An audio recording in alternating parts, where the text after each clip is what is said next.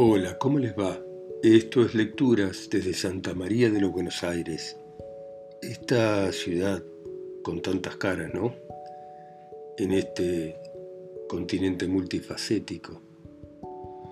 Y hoy vamos a volver sobre el gran escritor portugués Fernando Pessoa y su libro El libro del desasosiego en la traducción de Santiago Kovadlov. Sinfonía de una noche inquieta. Todo estaba dormido como si el universo fuese un error y el viento flotando incierto fuera una bandera sin forma desplegada sobre un cuartel inexistente. Era nada lo que en el aire alto y fuerte se desgarraba y los marcos de las ventanas sacudían los cristales para que aquella desmesura se oyese. En el fondo de todo, callada, la noche era la tumba de Dios y el alma sufría apenada por Dios. Y de pronto, un orden nuevo de las cosas universales obraba sobre la ciudad, el viento silbaba en las pausas del viento, y había una noción aletargada de mucha convulsión en las alturas. Después la noche se plegaba como una trampa que se cierra y un gran sosiego daba ganas de no estar sino durmiendo. En los primeros días del otoño súbitamente asentado, cuando el irse oscureciendo de todo parece algo prematuro y sentimos que nos demoramos mucho en hacerlo de cada día, gozo, aún en medio del trabajo cotidiano, de este anticipo de inactividad que la propia sombra trae consigo, por eso de que es de noche y la noche sueño, hogar, liberación. Cuando las luces se prenden en la oficina amplia que deja de estar oscura y nos instalamos en lo vespertino aunque no dejemos de trabajar de día, siento un bienestar absurdo como un recuerdo de otro, y estoy tranquilo con lo que escribo, como cuando uno lee hasta sentir deseos de irse a dormir. Todos somos esclavos de circunstancias externas. Un día de sol despliega ante nosotros amplios campos mientras tomamos café en una callejuela. Una sombra en el campo nos repliega en cambio sobre nosotros mismos y encontramos un resguardo insuficiente en esa casa sin puertas que es la identidad de cada uno. La llegada de la noche, cuando nos sorprende inmersos entre las cosas del día, ensancha, como un abanico que se abre lento, la conciencia íntima de que hay que descansar. Pero no por eso el trabajo se atrasa, al contrario, se activa. Es que entonces ya no trabajamos, nos recreamos con el asunto al que estamos condenados.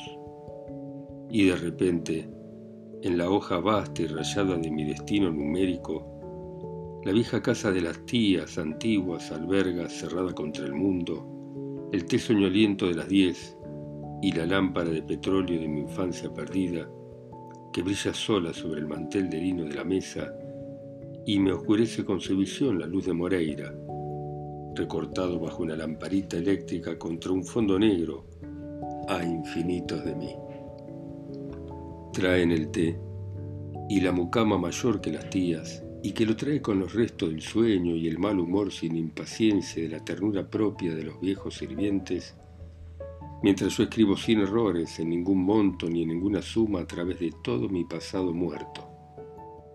Me reabsorbo, me pierdo en mí, me olvido en noches lejanas, purificadas de deber y de mundo, vírgenes de misterio y de futuro.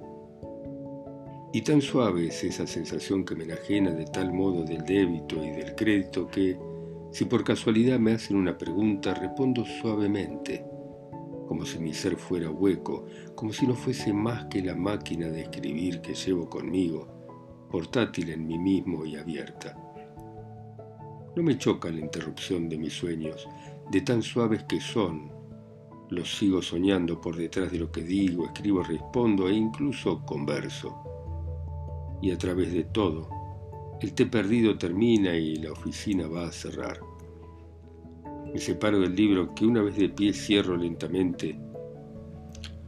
Los ojos cansados de tanto llorar el llanto que no lloraron, y en una luz de sensaciones sufre el hecho de que al cerrarse la oficina se me cierre el sueño también, el hecho de que el gesto de la mano con que cierro el libro carga como un telón sobre el pasado irreparable, el hecho de que me vaya a la cama de la vida sin sueño, sin compañía ni sosiego, en el flujo y reflujo de mi conciencia mezclada, como dos mareas en la noche negra, allí donde culminan los destinos de la nostalgia y de la desolación.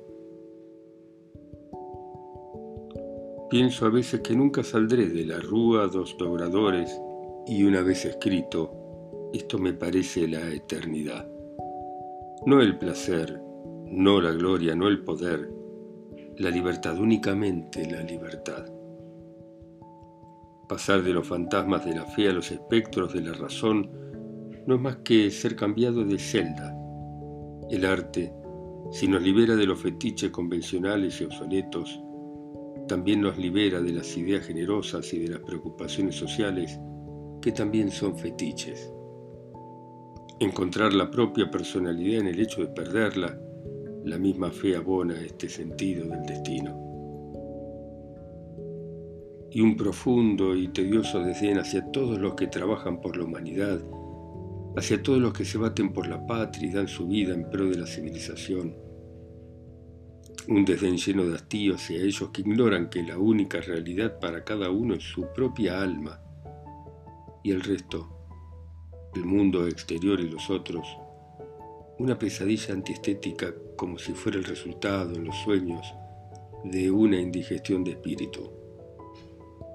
Mi aversión por el esfuerzo crece hasta el horror casi gestual ante todas las formas de esfuerzo violento y la guerra, el trabajo productivo y enérgico, la ayuda al prójimo, todo eso me parece más que el fruto de una falta de pudor. Y comparado con la realidad suprema de mi alma, todo lo que es útil y exterior tiene gusto a frívolo y trivial ante la soberana y pura grandeza de mis más vivos y frecuentes sueños. Ellos, para mí, son más reales.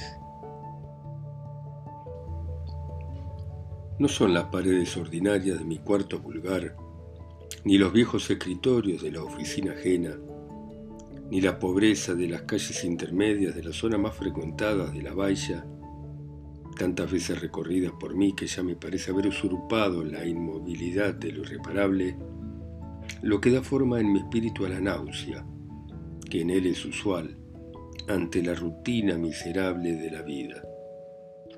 Son las personas que usualmente me rodean. Son las almas que desconociéndome todos los días me conocen a través de la convivencia y la charla, que ajustan en la garganta de mi espíritu el nudo baboso del malestar físico. En la sordidez monótona de la vida de esa gente, paralela a la exterioridad de la mía, en su conciencia íntima de que somos semejantes, lo que me pone el traje a rayas de galiote, lo que me ubica en una celda del presidio, lo que hace de mí alguien apócrifo y mendigo. Hay momentos en que cada pormenor de lo vulgar me interesa por lo que tiene de específico, y entonces siento por todo el apego que me permite reconocerlo con claridad. Veo en momentos así, como Vieira dijo que Sousa lo veía, todo lo común bajo la luz de la singularidad y soy poeta en aquel sentido anímico con que la crítica de los griegos dio forma a la edad intelectual de la poesía.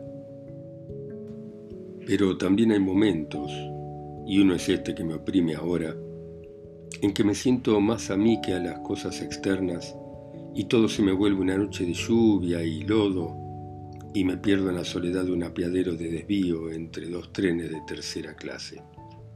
Sí, mi íntima aptitud para ser frecuentemente objetivo y extraviarme, así, en la imposibilidad de pensarme, sufre como todas las aptitudes y hasta como todos los defectos, caídas verticales, declives ineludibles. Entonces me pregunto a mí mismo cómo sobrevivo, cómo me atrevo a tener la cobardía de estar acá entre esta gente, a promover esta rotunda igualdad de trato con ellos, a consumar esta adecuación verdadera de mí a la ilusión espuria en la que se revuelcan todos ellos. Se me ocurren, con un brillo de farol distante, todas las soluciones posibles con que la imaginación evidencia que es mujer, el suicidio, la fuga, la renuncia, los grandes gestos de la aristocracia de la individualidad, la coreografía de capa y espada de las existencias sin mostrador por delante. Pero la Julieta ideal de la realidad inmejorable cerró sobre el Romeo ficticio de mi sangre la ventana alta de la cita literaria. Ella se somete a su padre, él al suyo. Prosigue la riña entre Montescos y Capuletos. Cae el telón de lo no sucedido y yo vuelvo a casa, a ese cuarto, del que es sórdida la dueña que ahora no está allí, los hijos que veo rara vez, la gente de la oficina, la que solo veré mañana, con la solapa de un abrigo de empleado de comercio alzada sin extrañeza sobre el cuello de un poeta, con las botas compradas siempre en la misma casa que evitan inconscientemente los charcos de la lluvia fría, y un poco preocupado, confuso casi por haberme olvidado como siempre, el paraguas y la dignidad del alma. Intervalo doloroso. Cosa arrojada a un rincón, trapo caído en el camino. Mi ser abyecto ante la vida finge que no lo es. Envidio a todos el que no sean yo. Como de todos los imposibles, este siempre me pareció el mayor, hice de la materia de mi desvelo cotidiano, de mi desesperación de todas las horas tristes. Una ráfaga desconocida de sol opaco quemó en mis ojos la sensación física de mirar. Un amarillo de calor se estancó entonces en el verde ennegrecido de los árboles. De repente, como si un destino clínico me hubiera operado de una ceguera antigua con excelentes resultados inmediatos, alzo la cabeza desde mi vida anónima hacia un conocimiento diáfano de mi modo de existir, y veo que todo cuanto he hecho, todo cuanto he pensado, todo cuanto he sido, es una especie de engaño y de locura. Me maravillo de lo que fui capaz de no ver, me asombra cuanto fui y que al fin de cuentas veo que no soy. Contemplo mi vida pasada como una extensión al sol que se abre entre las nubes y noto, con una perplejidad metafísica, que todos mis gestos más ciertos, mis ideas más claras, mis propósitos más lógicos, no fueron al cabo más que borrachera innata, locura natural, gran desconocimiento. Ni siquiera fingí, me fingieron, fui, no el actor, sino sus gestos. Todo cuanto he hecho, pensado, sido, es una suma de subordinaciones, ya sea a un ente falso que supuse mío, porque actué desde él hacia afuera, ya sea una serie de circunstancias cuyo peso supuse que era el aire que yo respiraba. Soy, en este momento en que me miro, un solitario súbito que se reconoce desterrado donde siempre creyó ser un ciudadano. En lo más íntimo de lo que pensé, no fui yo. Me invade entonces un terror sarcástico ante la vida, un desaliento que sobrepasa los límites de mi individualidad consciente. Sé que fui un error y un despropósito, que nunca viví, que existí nada más que por haber llenado el tiempo con pensamiento y conciencia. Y mi sensación de mí es la de quien despierta tras un sueño lleno de sueños reales, la de quien es liberado por un terremoto de la luz escasa de la celda a la que se habituará. Me pesa realmente, me pesa, como pesa una condena a conocer esta noción repentina de mi individualidad verdadera, de esa que anduvo siempre errando, oscilante, soñolienta, entre lo que siente y lo que ve. Es tan difícil describir lo que se siente cuando se siente que realmente se existe y que el alma es una entidad real, que no sé cuáles son las palabras humanas con que pueda definirlo. No sé si por sentir como siento, estoy con fiebre o si dejé de tener la fiebre de los que están dormidos en la vida. Sí, repito, soy como un viajero que se encuentra de pronto en una ciudad extraña sin saber cómo llegó allí. Y me pasan esas cosas que se les ocurren a los que pierden la memoria y son otros durante mucho tiempo. Fui otro durante mucho tiempo desde el nacimiento y la conciencia Y despierto ahora en mitad del puente, inclinado sobre el río y sabiendo que existo más firmemente de lo que hasta aquí existí. Pero la ciudad para mí es una incógnita, las calles nunca vistas y el mal sin remedio. Espero, pues, inclinado sobre el puente, que se me pase la verdad y yo me restablezca nulo y ficticio, inteligente y natural. Fue un momento y ya pasó. Ya veo los muebles que me rodean, los dibujos del papel viejo de las paredes, el sol a través de los vidrios polvorientos. Vi la verdad por un momento. Fui por un momento con conciencia lo que los grandes hombres son con vitalidad. Recuerdo sus actos y sus palabras y no sé si no fueron, ellos también, tentados y vencidos por el demonio de la realidad. No saber de uno mismo, eso es vivir. Saber mal de uno mismo, eso es pensar. Saber de uno mismo de repente, como en este momento lustral, es tener súbitamente la noción de la mónada íntima, de la palabra mágica del alma. Pero esa luz repentina quema todo, consume todo, nos desnuda incluso de nosotros mismos. No fue más que un momento y me vi. Tras él, ya no sé decir siquiera que fui. Y por fin tengo sueño porque aunque en verdad lo ignoro, creo que el sentido es dormir. A veces me siento tocado, no sé por qué, por un preanuncio de muerte o sea, un vago malestar que no se materializa en dolor y que por eso tiende a espiritualizarse. Un cansancio que anhela un sueño tan profundo que el dormir no le basta. Lo cierto es que siento como si al cabo de un agravamiento de paciente terminal, por fin abriese sin violencia o nostalgia las manos débiles, hasta allí crispadas sobre la colcha sentida. Me pregunto entonces qué cosa es esta a la que llamamos muerte. No quiero decir el misterio de la muerte impenetrable para mí, sino la sensación física de dejar de vivir. La humanidad tiene miedo de la muerte, pero de manera incierta. El hombre normal se bate bien en el trato con ese miedo. El hombre normal, enfermo o viejo, rara vez mira con horror el abismo de la nada que él atribuye a ese abismo. Todo eso, sin embargo, es falta de imaginación como es falta de imaginación suponer que la muerte es sueño. ¿Por qué habría de serlo si morir no se parece a dormir? Lo definitorio de dormir es despertar, y de la muerte suponemos, no se despierta.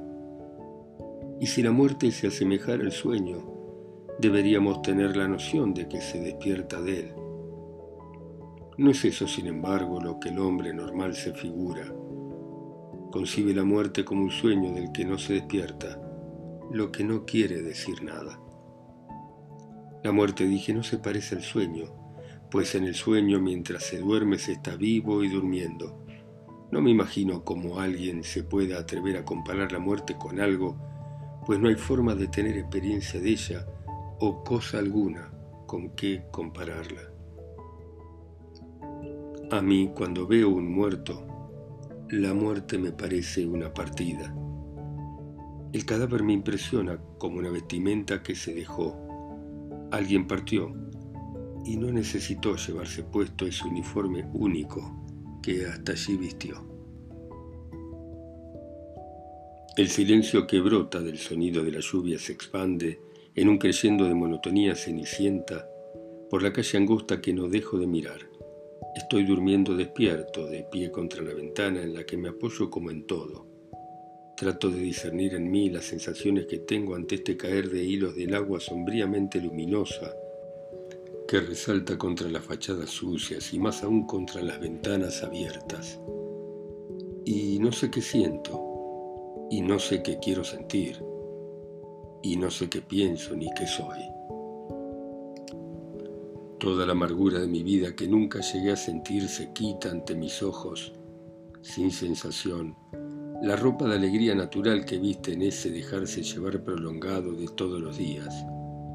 Verifico que, aún estando alegre o contento, siempre estoy triste.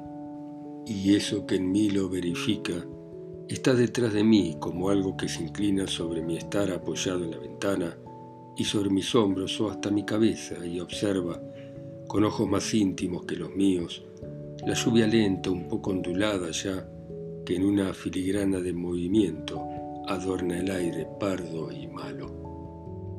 Abandonar todos los deberes, incluso aquellos que nadie nos impone, repudiar todos los hogares, aún los que no fueron nuestros, vivir de lo impreciso y del vestigio, entre grandes púrpuras de locura y encajes falsos de majestades soñadas. Ser algo que no sienta el pesar de la lluvia externa ni la pena de la íntima vacuidad. Errar sin alma ni pensamiento, sensación ausente de sí que vaga por una senda que circunda montañas, por valles hundidos entre cuestas escarpadas, andar sumido, apartado, fatal, perderse entre paisajes como cuadros y en la lejanía entre colores, no ser. Un soplo leve de viento que por detrás de la ventana no siento, quiebra en desniveles aéreos la caída rectilínea de la lluvia. Hay un claro en alguna parte del cielo que no veo. Lo noto porque detrás de los cristales, no del todo empañados de la ventana delantera, ya veo vagamente el calendario en la pared adentro que hasta ahora no veía. Olvido, no veo sin pensar. Cesa la lluvia y de ella queda por un momento una polvareda de diamantes mínimos, como si en lo algo un gran mantel se sacudiese en azul íntimas migajas. Se siente que parte del cielo ya está abierta, se ve a través de la ventana de adelante el calendario más nítidamente, hay en él una cara de mujer y el resto es fácil deducir porque yo lo reconozco y la pasta dentífrica es la más popular de todas.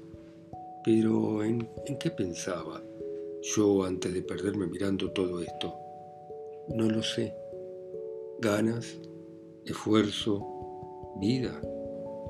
Un gran progreso en la luz deja sentir que el cielo es ya casi todo azul pero no hay sosiego, hay de mí ni lo habrá nunca en mi corazón.